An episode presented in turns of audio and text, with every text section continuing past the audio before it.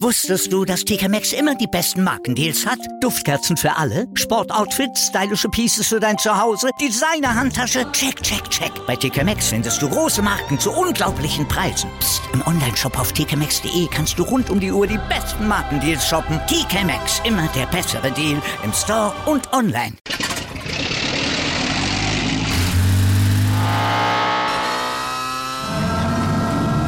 Von 0 auf 100. Aral feiert 100 Jahre mit über 100.000 Gewinnen. Zum Beispiel ein Jahr frei tanken. Jetzt ein Dankeschön, rubbellos zu jedem Einkauf. Alle Infos auf aral.de. Aral, alles super. B, V, B. Euer BVB-Podcast. Voller, voller echter Liebe. Mit Julius Eid und Christoph Albers. Auf meinsportpodcast.de. Und herzlich willkommen zu BVB. Es ist Donnerstag, der Tag nach dem Champions League-Spiel in Mailand gegen Inter Mailand. Das heißt, wir müssen natürlich kurz über dieses Spiel sprechen. Auch wenn es da an Höhepunkten im Spiel nicht so viel gibt, gibt es auf jeden Fall ein paar Taktiksachen, die man ansprechen muss. Und natürlich muss man über ja immer weiter hochkochende Trainerdiskussionen so ein bisschen reden, das Ganze einordnen und dann vielleicht auch mal gucken, ist es nur der Trainer, was spielt da noch mit rein, was kann man von außen sehen, ohne jetzt das Ganze irgendwie mit zu großen ähm, Insider-Einblicken bewerten zu können. Und das mache ich natürlich wie immer nicht alleine. Das mache ich natürlich wie immer mit Christoph Albers. Der ist nämlich auch wieder hier. Hallo Christoph. Moin Julius. Ja, zweites Mal diese Woche. Also wir sind unserem Sendeplan treu. Und ähm, ich meine, es gibt ja auch genügend Anlass zu sprechen. Schalke am Samstag. Aber ich glaube, bevor wir zu diesem schönen Ausblick kommen, fangen wir gleich mal mit Inter an, oder? Ja, erstmal das Tagwerk und dann der Ausblick aufs nächste Tagwerk sozusagen. Äh, es war ein Champions League Spiel, es war das dritte, also das letzte Hinspiel quasi in der Champions League äh. Man hatte das Spiel in Mailand gegen Inter Mailand, die stehen in der Liga sehr gut da, Zweiter, sieben Siege aus acht Spielen mit Conte, einen sehr interessanten Trainer dazu bekommen. Trotzdem ähm, nicht das beste Team Europas, Dortmund aber, das wissen wir alle und jeder, der den Podcast verfolgt, auch sowieso auch nicht in bester Verfassung und dann äh, ging das Spiel los. Man hat eine Aufstellung gelesen, sich gedacht, gut, Akanji wieder Rechtsverteidiger, 4-2-3-1, mal gucken, was das werden soll. Hab mich eigentlich auch direkt ein bisschen drüber geärgert, weil wir im vergangenen Podcast drüber geredet haben, dass wenn man mit dem 4-2-3-1 gegen Inter auftritt, dann vielleicht schnelle Flügel und zwar doppelt besetzt, also Hakimi Sancho auf einer Seite deutlich mehr Sinn machen würde, um den eben nur einen vorhandenen Außenspieler in der Fünferkette Inters schneller zu überspielen und vielleicht mal zu überrumpeln. Dann hat sich aber relativ schnell im Spiel rausgestellt, Favre hat sich taktisch richtig was getraut und das ist äh, das erste Lob, was man erstmal an den Trainer geben muss, hat eine sehr sinnvolle Ausrichtung gegen Inter gewählt und tatsächlich die Dreier respektive Fünferkette ins Feld geführt. Und das macht natürlich Sinn, wenn man gegen ein Sturmzentrum verteidigen muss, was aus zwei Stürmern besteht, die eine unheimliche Wucht nach vorne entwickeln können, dass man dem drei Innenverteidiger entgegenstellt. Das war die Grundidee. Dafür hat man leider ein bisschen das Mittelfeldzentrum aufgegeben über das Mittelfeldzentrum können wir auch gleich nochmal ausführlicher reden, aber das so erstmal der Einstieg ins Taktische, Christoph. Genau, das würde ich dann auch gleich mal aufgreifen. Ähm, wie gesagt, du hast es angesprochen, man hat im Prinzip mit den drei Innenverteidigern natürlich defensiv ein bisschen mehr Sicherheit gehabt gegen die zwei Stürmer, aber auch im Spielaufbau hat es natürlich den Vorteil gebracht, dass du im Dreieraufbau noch eine Option mehr hattest. Ähm, Inter ist ja auch relativ bekannt dafür, dass sie mit ihren Stürmern im gelegentlichen Pressing immer wieder den Spielaufbau auf die Außen lenken. Ähm, dahinter ist das Dreier-Mittelfeld meistens so ausgerichtet, wie es dem Gegner entspricht und auch da verteidigt man Mann gegen Mann, sodass man im Prinzip das Zentrum schließt und den Gegnern zum Spiel auf Außen zwingt. Ähm, so hat man zumindest mit drei Innenverteidigern ein bisschen mehr Sicherheit im Ballbesitz gehabt, ähm, hat insofern Sinn gemacht. Ähm, defensiv hat es dazu natürlich noch Sinn gemacht, dass man sich sehr breit aufstellt, um auch den, den sehr breit agierenden äh, Interflügelspielern gerecht zu werden. Ähm, mit Kandre war ja auf der rechten Seite ein sehr offensiver Spieler. Ähm, Quattro Asamoah sucht auch immer wieder den Weg nach vorne auf der linken Seite. Also da hat man Inter ganz gut gespiegelt. Während man offensiv ja trotzdem mit einer Spitze und ja, zwei Außen gespielt hat, Brand in der Spitze, Außen Azar und Sancho. Wenn man sich die Aufstellung ansieht, ähm, könnte man natürlich meinen, dass dieser Schachzug im Prinzip dazu gedacht ist, um auf Außen 2 gegen 1 Situationen zu kreieren. Ähm, das muss man, um das schon mal vorauszusagen, ähm, Das hat nicht funktioniert. Ähm, sehr, sehr selten mal ein, 1 gegen 1 Situation oder 2 gegen 1 Situation auf den Außen kreiert. Der Ball wurde meistens viel zu langsam verlagert, sodass das im Prinzip nicht ganz aufgegangen ist. Aber zumindest auf dem Papier, muss man sagen, hat Favre sich da einige ganz gute Gedanken gemacht und hat es ja auch eigentlich sehr, sehr gut an Inter angepasst. Und ich glaube zumindest, wenn man den Matchplan ansieht, muss man sagen, bis zum 1-0 hat das auch eigentlich ganz gut funktioniert. Ähm, ja, wenn wir gleich ins Spiel reingehen, muss man ja sagen, dass in den ersten 20, 22 Minuten sehr, sehr wenig angebrannt ist ähm, und Inter im Prinzip immer wieder dazu gezwungen wurde, ruhig hintenrum zu spielen. Sie sind nie in schnelle Umschaltsituationen gekommen und dadurch war das Spiel auch, auch sehr unansehnlich und ähm, von sehr wenigen Höhepunkten geprägt. Das ist so bis zur 22. Minute. Und der, das Problem, was man dann doch auch schon relativ schnell auch schon zu diesem Zeitpunkt gesehen hat, was Favres Ausrichtung hatte, war, dass man auf der einen Seite, und du hast es gut ausgeführt, auf jeden Fall defensiv da ganz gut stand und auch eine gute Idee gewählt hat. Eine Idee, mit der auch die wenigsten, glaube ich, gerechnet haben dürften. Und das ist ja erstmal was Positives. Das Ganze das hast du auch angesprochen, hätte natürlich offensiv aber äh, verlangt, wenn man da was reißen will, dass man dann eben diese Außen bespielt und die Überzahl schaffen will.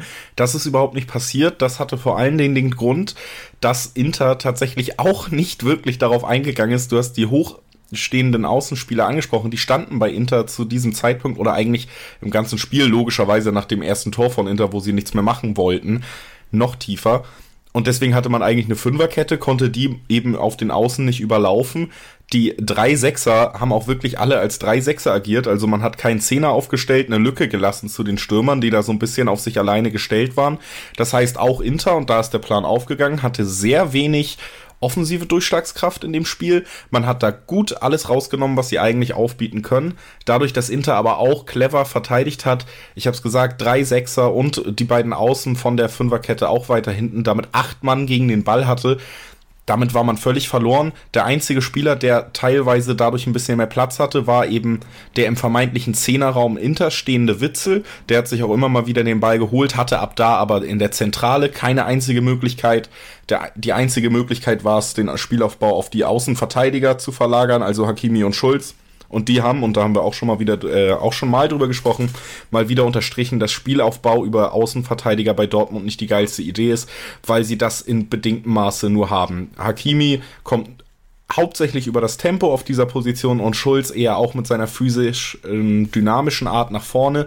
Das sind die Vorteile, die sie bringen, wenn sie da auch gerade in der Fünferkette aufgestellt werden. Wenn der Spielaufbau über sie laufen muss, dann hat man gestern gesehen, was passiert, nämlich wirklich wenig. Dazu kommt, dass man offensiv dann auch wirklich keine Anbindung hatte. Also Hazard, Sancho, Brandt und wer war denn noch da?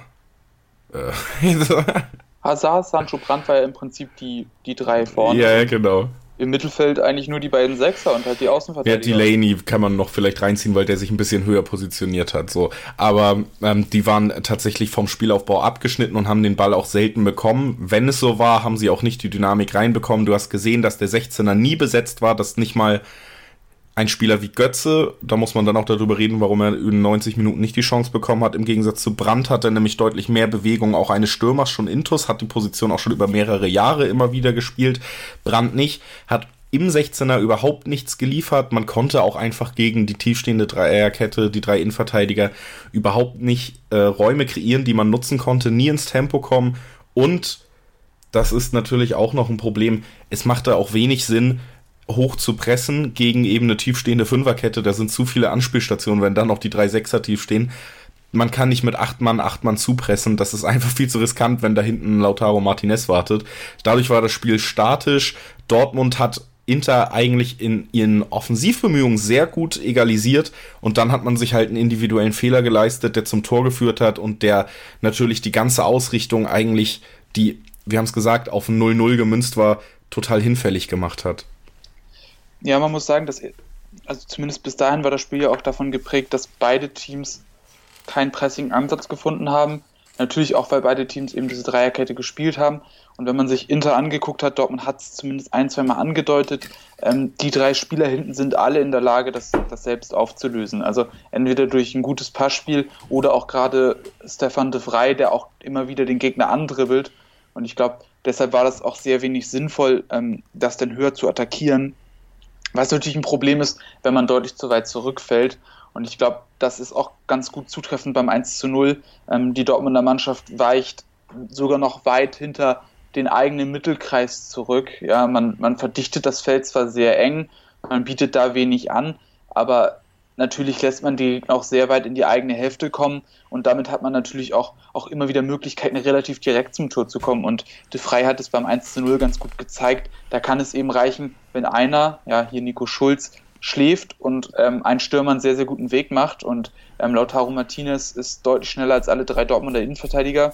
Also egal wie, ob in so einer Situation oder auch, auch im offenen Lauf sozusagen. Und er macht es sehr gut, er nimmt den Ball sehr gut an. Ähm, Birki kann logischerweise nicht mehr schnell genug eingreifen, er vollendet gut, ist eh gerade sehr, sehr gut in Form. Also ähm, das ist dann sehr ärgerlich, weil es bis dahin sehr gut aufgegangen ist, aber da zum Beispiel ähm, Brandt hätte da durchaus aggressiver noch vorrücken können.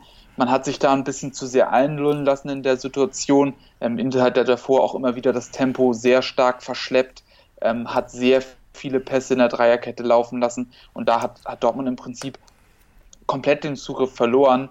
Ähm, auch die Außenspieler haben es nicht geschafft, ähm, regelmäßig weit genug mit reinzuschieben, um das Feld da zu verengen, um Inter seinerseits auch nach außen zu drängen. Und ähm, ja, im Prinzip hat man sich so in die eigene Passivität begeben und ähm, hat Inter dieses Tor ermöglicht. Und ja, letztendlich ist der große individuelle Fehler von Nico Schulz, weil er nicht, nicht aufpasst, weil er nicht mit vorrückt. Aber auf der anderen Seite muss man natürlich auch sagen, dass Dortmund einfach viel zu weit gefallen ist und auch das nicht passieren darf. Und ähm, im Prinzip hat man damit den Matchplan zerstört und man hat Inter Tür und Tor geöffnet, weil genau dann kommen sie auch zu ihrem Spiel. Ähm, Inter Mailand, wenn man sie diese Saison gesehen hat, ähm, ist offensiv auch eigentlich nur stark, wenn sie Umschaltmomente haben, ähm, wenn sie schnell in die Tiefe spielen können. Ähm, aus eigenem Ballbesitz sind sie auch meistens recht träge, wie eben in diesen ersten 20 Minuten. Ja, und das darf dir eben nicht passieren und das müsste zumindest auch eine Lektion fürs Rückspiel sein und ähm, war hier in diesem Spiel eine sehr, sehr schwere Bürde eine sehr schwere Bürde, die eben, ich habe es angesprochen, du hast es noch weiter ausgeführt, das System, den Ansatz von Favre, den man eigentlich loben muss, dann doch irgendwie hinfällig gemacht hat. Favre hat nicht wirklich reagiert darauf, hat weiter an dem System beharrt. Ich einerseits kann man sagen, gut, man stand halt sehr stabil, man hat sich einen individuellen Fehler geleistet. Das, davor ist man nicht gefeit, gerade als Trainer, um da mal ein bisschen die Last von ihm zu nehmen. Und dann hat er sich vielleicht gedacht, gut, wir wollen ähm, zumindest erstmal an dieser stabilen Grundordnung festhalten und gucken, ob wir doch nochmal Hakimi und Sancho auf der rechten Seite gerade irgendwie ein Spiel bekommen, Chancen kreieren können. Das ist nicht passiert, auch weil Inter natürlich jetzt den Luxus hatte, sich komplett fallen zu lassen. Du hast es auch angesprochen, schon vorher auch nicht wirklich ähm, was versucht, selbst im eigenen Ballbesitz.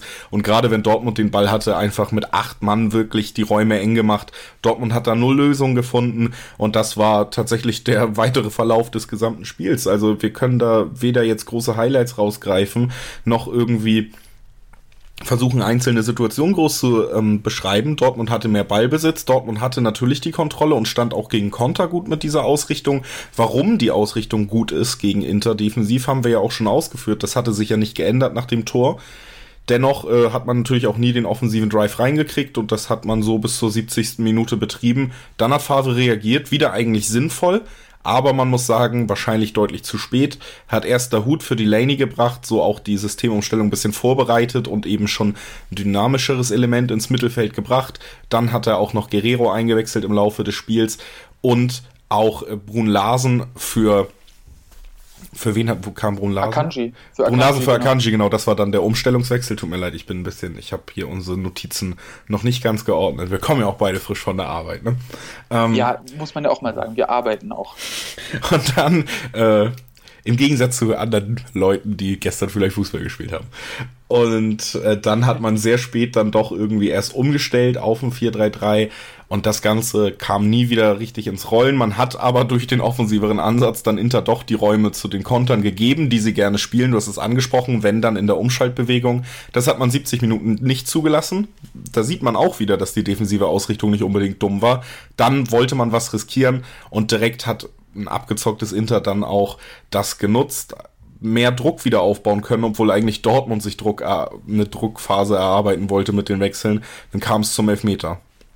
Ja, aber da muss man auch vielleicht nochmal vor, ähm, vorher ausholen. Ähm, Inter hat nämlich auch gewechselt und hat sehr, sehr intelligent gewechselt. Das muss man auch mal sagen an der Stelle.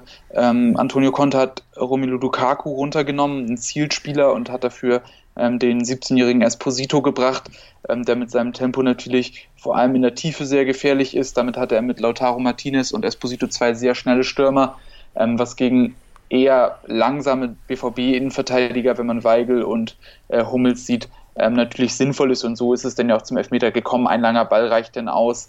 Ähm, Hummels und Weigel tun sich sehr schwer im Laufduell. Ähm, am Ende, glaube ich, hätte man das sogar deutlich besser lösen können. Ähm, Weigel hatte eigentlich die Innenseite. Ähm, Hummels war von außen dabei. Ich glaube nicht, dass Hummels unbedingt hätte runtergehen müssen.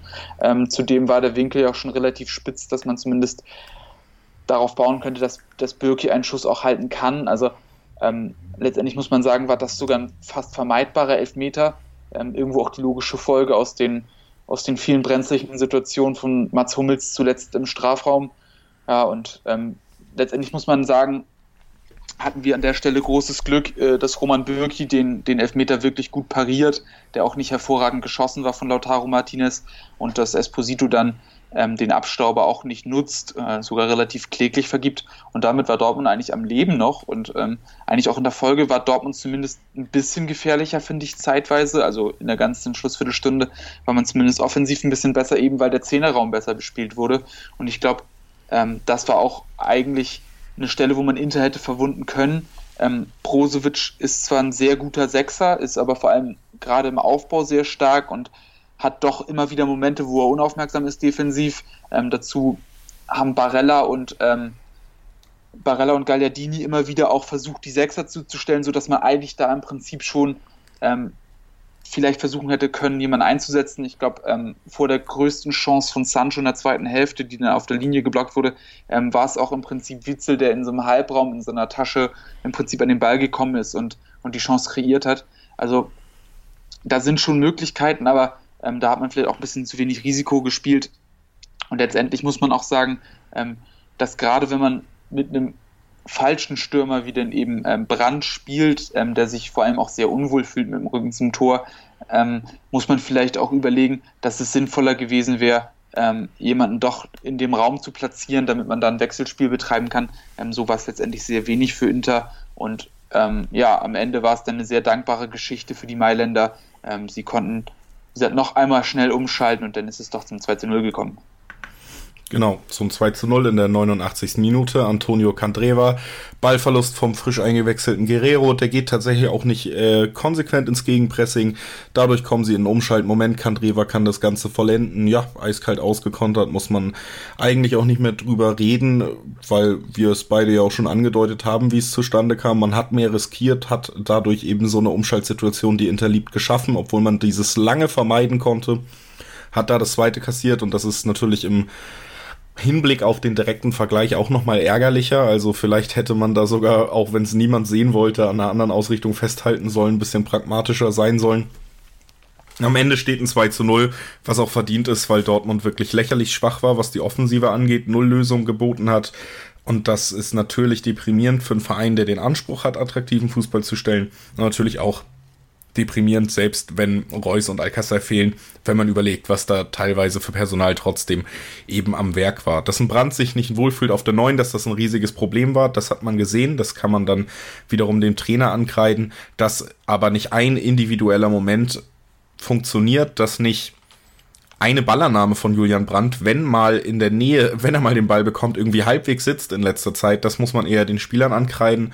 Und du hast es auch so ganz gut geschrieben, schon auf Twitter habe ich gesehen, dass das Ganze auch mal bisschen zweischneidig ist, wenn man sich jetzt komplett auf die Favre-Kritik verstreift, die extrem hochgekocht ist, weil man damit viele Spieler auch aus der Verantwortung nimmt.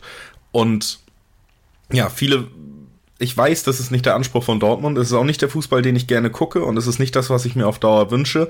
Aber Favre, und das hat man auch in Hummels Interviews, Spiel, äh, Interview nach dem Spiel gehört, hat den Plan wohl vorgegeben, ey, 0-0 reicht uns. Und das stimmt auch, wenn man sich vorher die Konstellation angeguckt hat, wäre 0-0 für Dortmund deutlich besser gewesen als für Inter. Man ist gerade in einer schwierigen Phase, man versucht stabil das Ganze irgendwie dann auf 0-0 zu setzen und eben vielleicht sogar die Hoffnung zu haben, dass ein schneller Konter über die begabten Flügelspieler klappt. Das war die Grundidee. Und dass dann wieder ein individueller Fehler das Ganze passé macht, das ist natürlich auch nicht unbedingt die Schuld des Trainers. Und da muss man dann eben auch wieder darüber reden, dass sich extrem viele Spieler in einer Formschwäche befinden, vieles nicht klappt, dass ein Schulz sich hier wieder einen Amateurfehler leistet und wie ein Schülerlotse das Tor irgendwie einweist, der hätte nur noch rufen müssen, mach ihn. So, also ich möchte Favre in diesem Spiel nicht von Kritik befreien, weil ich, und das ist ein großes Problem in den letzten Wochen, finde, dass er überhaupt keine Lösung mehr findet, wenn die Sechser im Spielaufbau gehemmt sind, ein ordentliches Kombinationsspiel zu schaffen und das brauchen die Offensivspieler.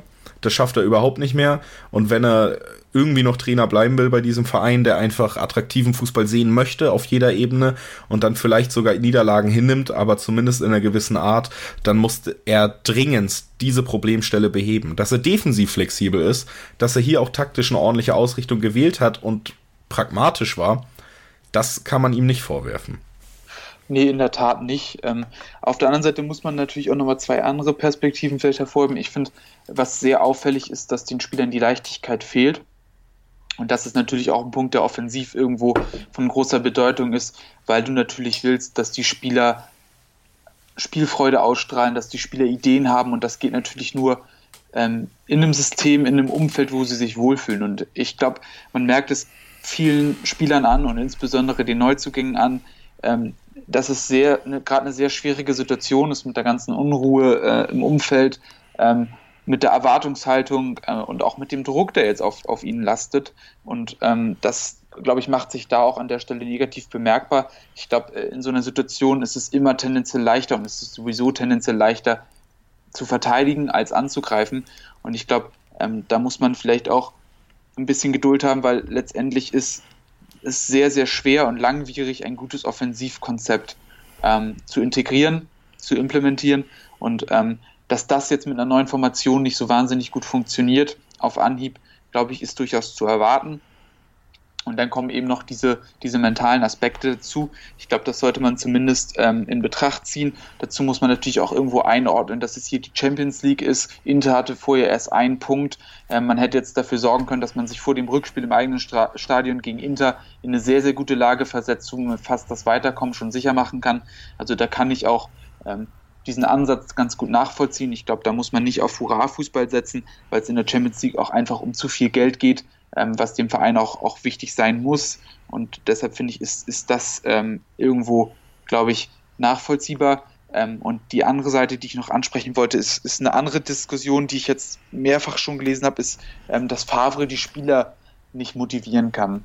Ähm, natürlich muss man irgendwo sagen, ist es eine Fähigkeit eines Trainers, die Spieler emotional mitzunehmen und ähm, sie zusätzlich zu motivieren. Also zum Beispiel Jürgen Klopp ist ja dafür bekannt und ich glaube, jeder der ihn kennt, weiß ja auch mit seinem Charisma, dass er die Spieler mobilisieren kann.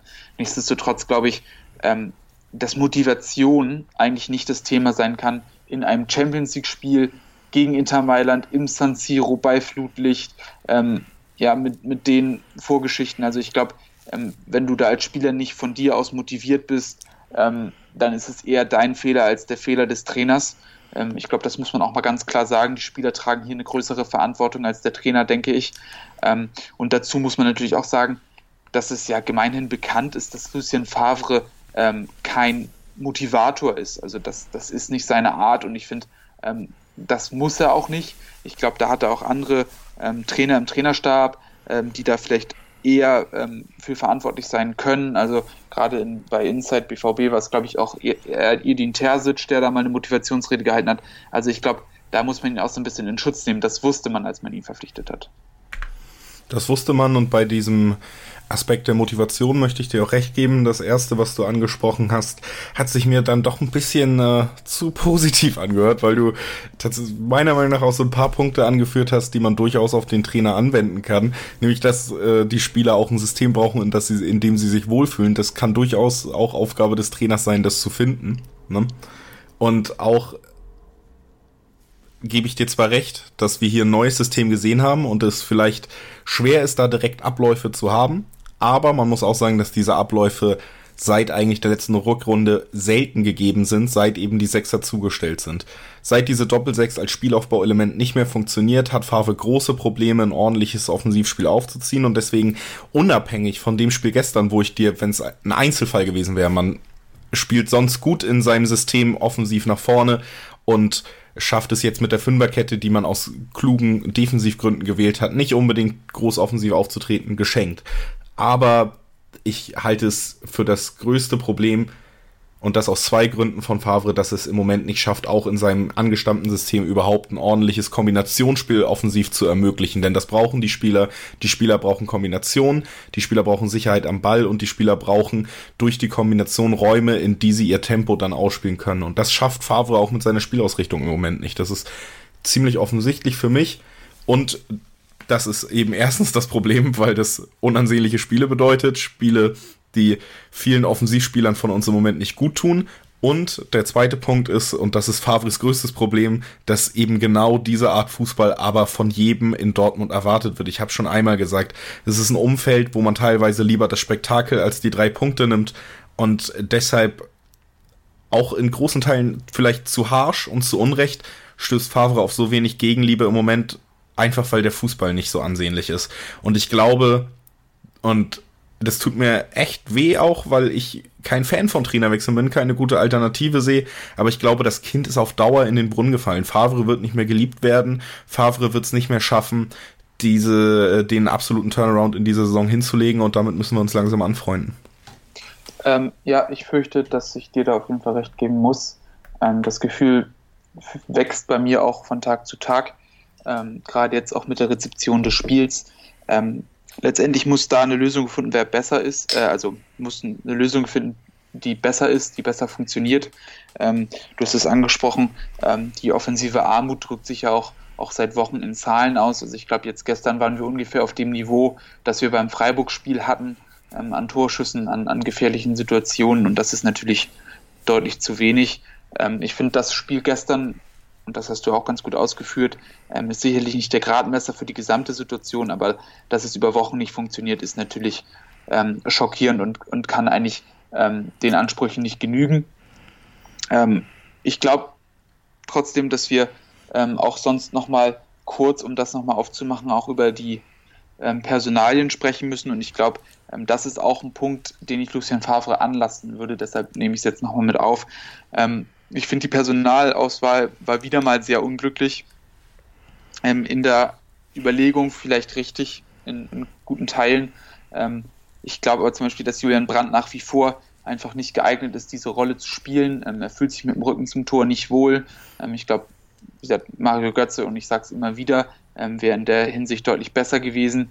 Ähm, ich glaube auch, dass zum Beispiel ein dynamischerer Sechser durchaus sinnvoll gewesen wäre, ähm, dass ein ballsicherer Außenverteidiger wie zum Beispiel ähm, Guerrero da deutlich sinnvoller gewesen wäre, weil letztendlich ist das auch eine Sache, die mich seit Wochen extrem stört, ähm, wenn ich Schulz sehe oder wenn ich Hakimi sehe, der in den letzten Wochen mehr gespielt hat, ähm, dass so einfache Ballverluste und technische Fehler und ein schlechtes Passspiel, dass das einfach große Probleme sind. Und ähm, ich glaube, da hat Favre sich auch, auch das ein oder andere Mal verspekuliert. Ähm, vielleicht wäre es jetzt auch mal eine Möglichkeit gewesen, ähm, Akanji draußen zu lassen ähm, und zum Beispiel zu sagen, dass man Sagadu spielen lässt, was natürlich in so einem Spiel ein gewisses Risiko ist, aber, aber zumindest da bestehen Möglichkeiten, ähm, weil es einfach auch genug Anlass gab, jetzt was zu tun. Und ich glaube, ähm, so viele Spieler, die formschwach sind, ähm, auf einem Platz zu haben, ist schwer, weil zumindest viele von denen eher eine Bewährung verspürt haben als, als jetzt eine, eine große Chance, glaube ich.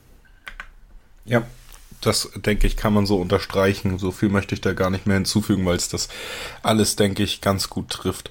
Es läuft nicht wirklich. Es ist ein, vor allen Dingen auch ein Spiel, du hast es angesprochen, was in der öffentlichen Rezeption hohe Wellen wieder geschlagen hat, was nicht unbedingt für Ruhe sorgt und was für viel, viel ja, Druck auch wieder vor dem Derby sorgt. Und das äh, werden wir gleich noch besprechen nach einer kurzen Pause. Also bleibt dran und dann gibt's auch noch die Vorschau fürs Wochenende. Wusstest du, dass TK Maxx immer die besten Markendeals hat? Duftkerzen für alle, Sportoutfits, stylische Pieces für dein Zuhause, Designer-Handtasche, check, check, check. Bei TK Maxx findest du große Marken zu unglaublichen Preisen. Psst. im Onlineshop auf tkmaxx.de kannst du rund um die Uhr die besten Markendeals shoppen. TK Maxx, immer der bessere Deal im Store und online. Wieder live von ihrem Toyota-Partner mit diesem Leasing-Auftakt. Der neue Toyota Jahreshybrid. Ab 179 Euro im Monat. Ohne Anzahlung. Seine Sicherheitsassistenten laufen mit. Und ja, ab ins Netz mit voller Konnektivität. Auch am Start die Toyota Team Deutschland Sondermodelle. Ohne Anzahlung geht's in die nächste Runde. Jetzt los sprinten zu ihrem Toyota-Partner.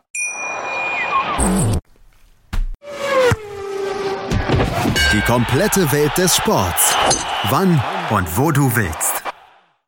Bully Special. Zwei Stunden, neun Partien, 18 Teams. Kevin Scheuren macht euch heiß auf die Bundesliga. Taktik, Tipps und Tore. Das Duell der Experten im Bully Special. Die Vorschau auf den Spieltag auf meinsportpodcast.de.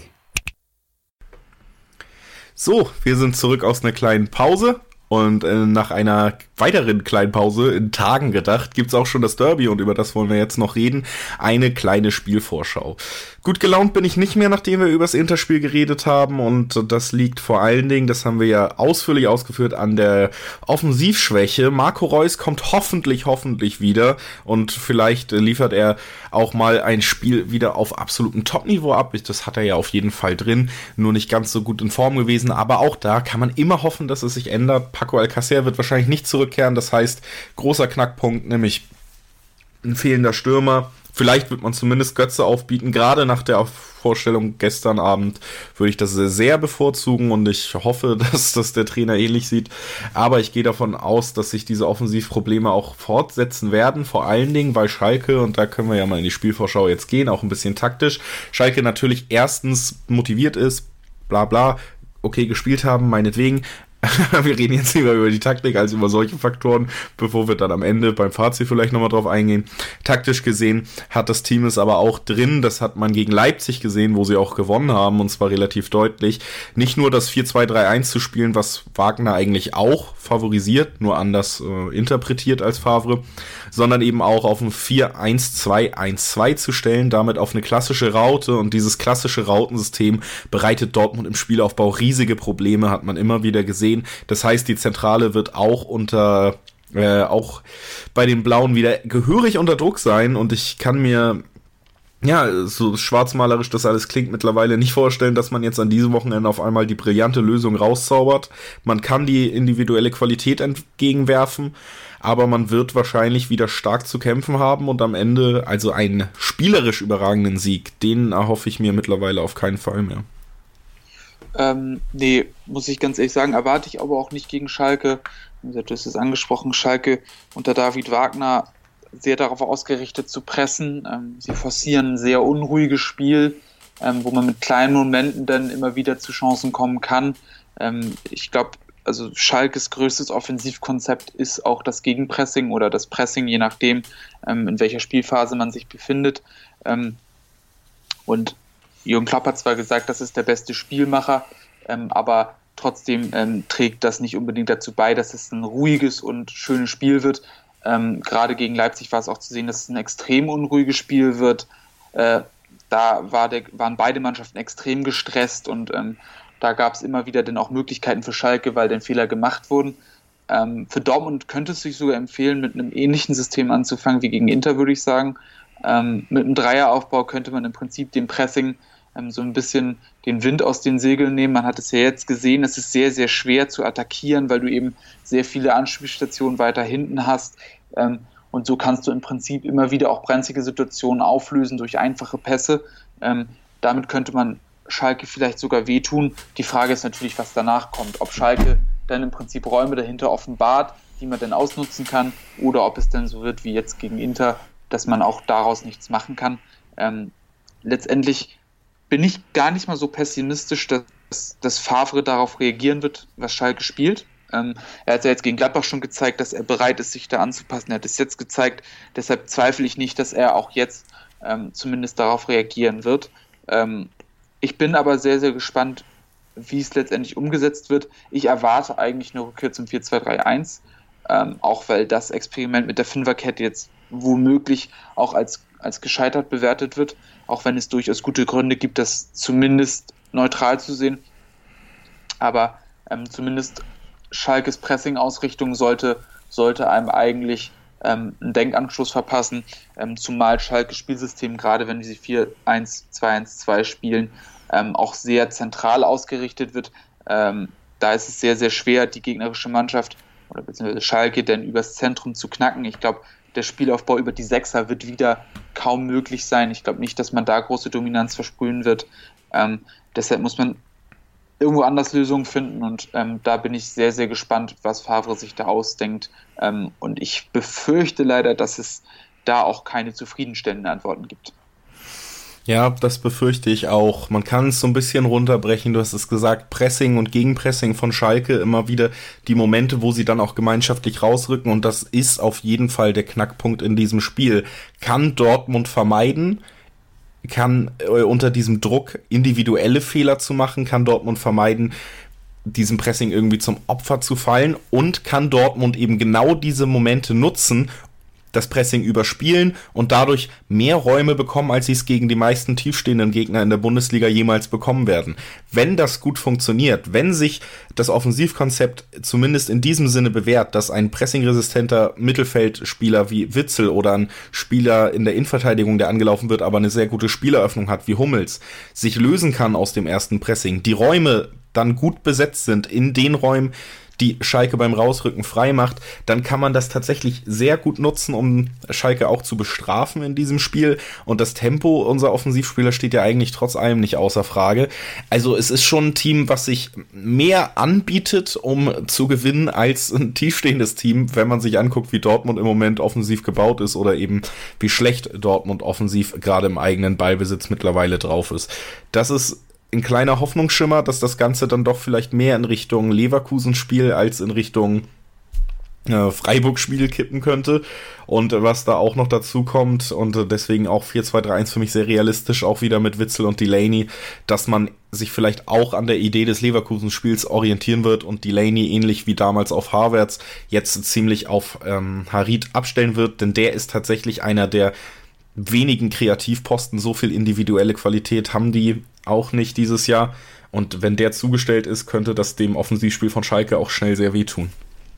Ja, und natürlich noch der zweite Punkt, ähm, dass Mascarell im Spielaufbau einfach sehr, sehr wichtig ist, ähm, als zentraler Mann, der da immer wieder auch die Bälle abholt und verteilt.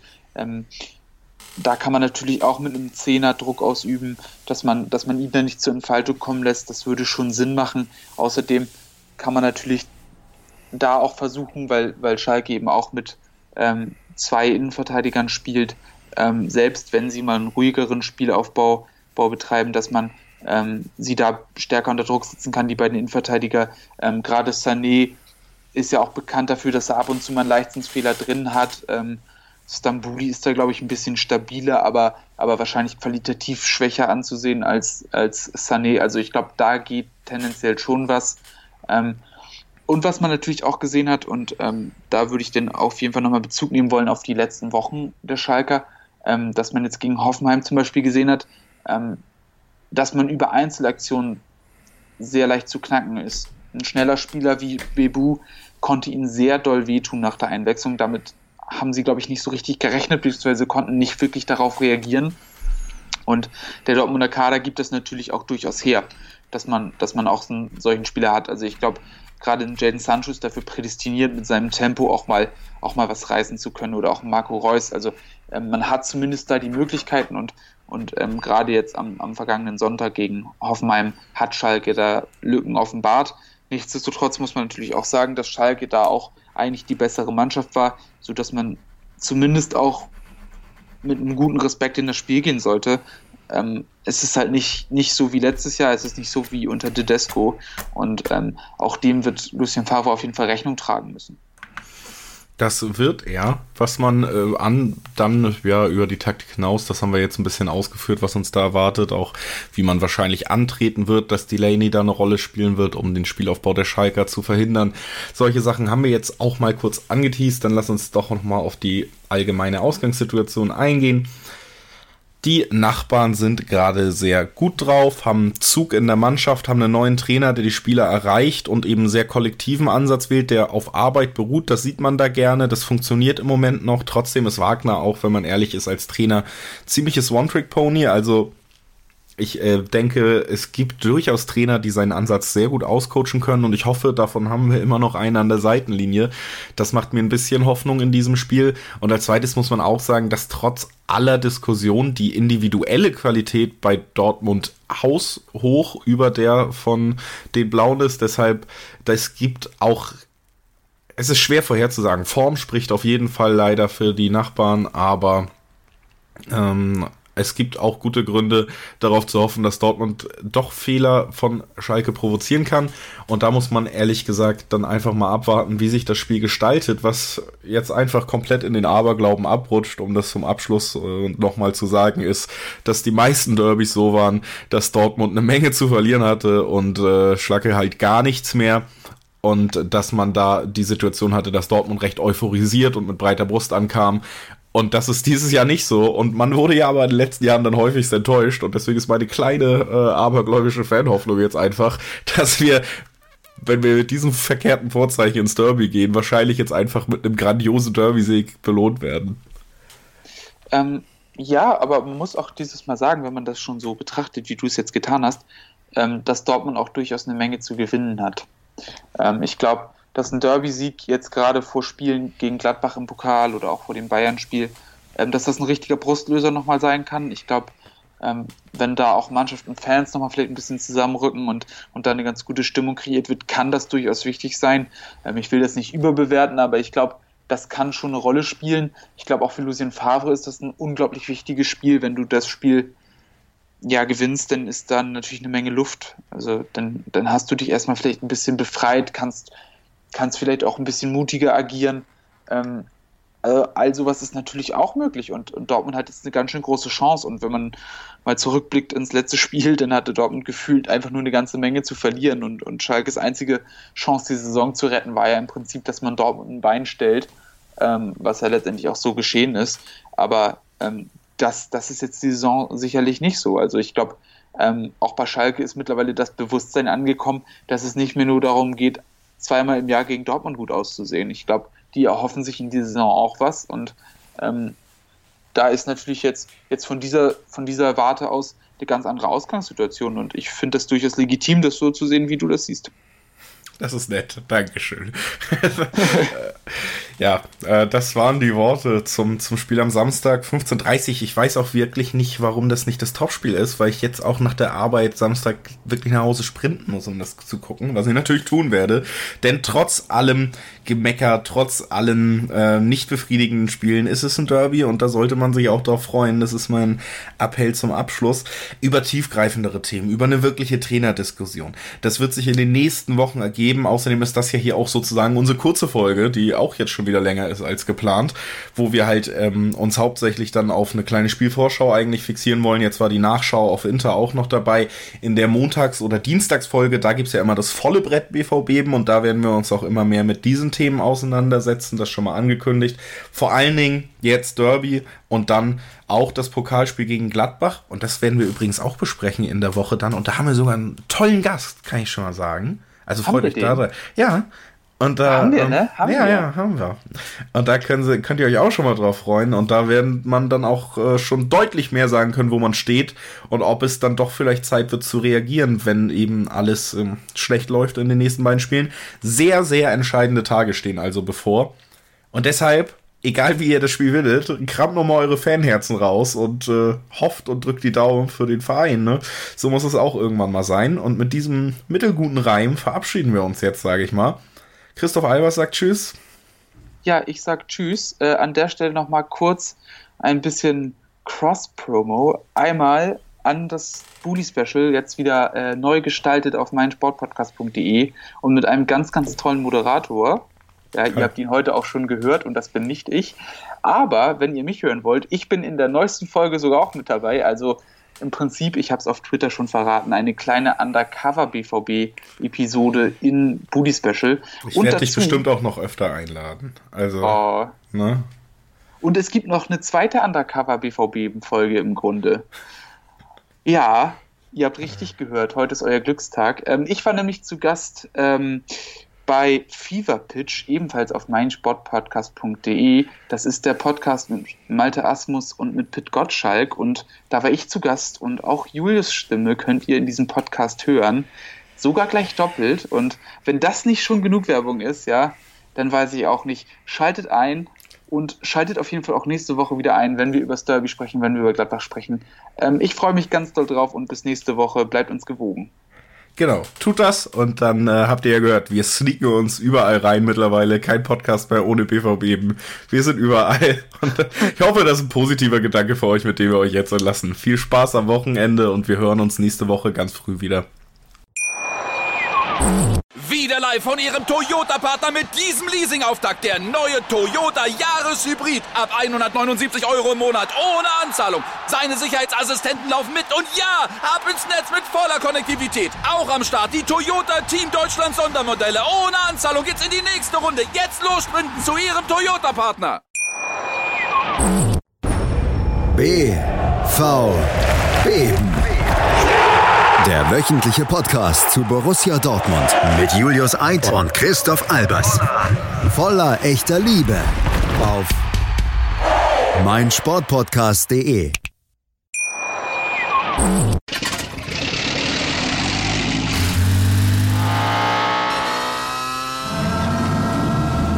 0 auf 100. Aral feiert 100 Jahre mit über 100.000 Gewinnen. Zum Beispiel ein Jahr frei tanken. Jetzt ein Dankeschön, rubbellos zu jedem Einkauf. Alle Infos auf aral.de.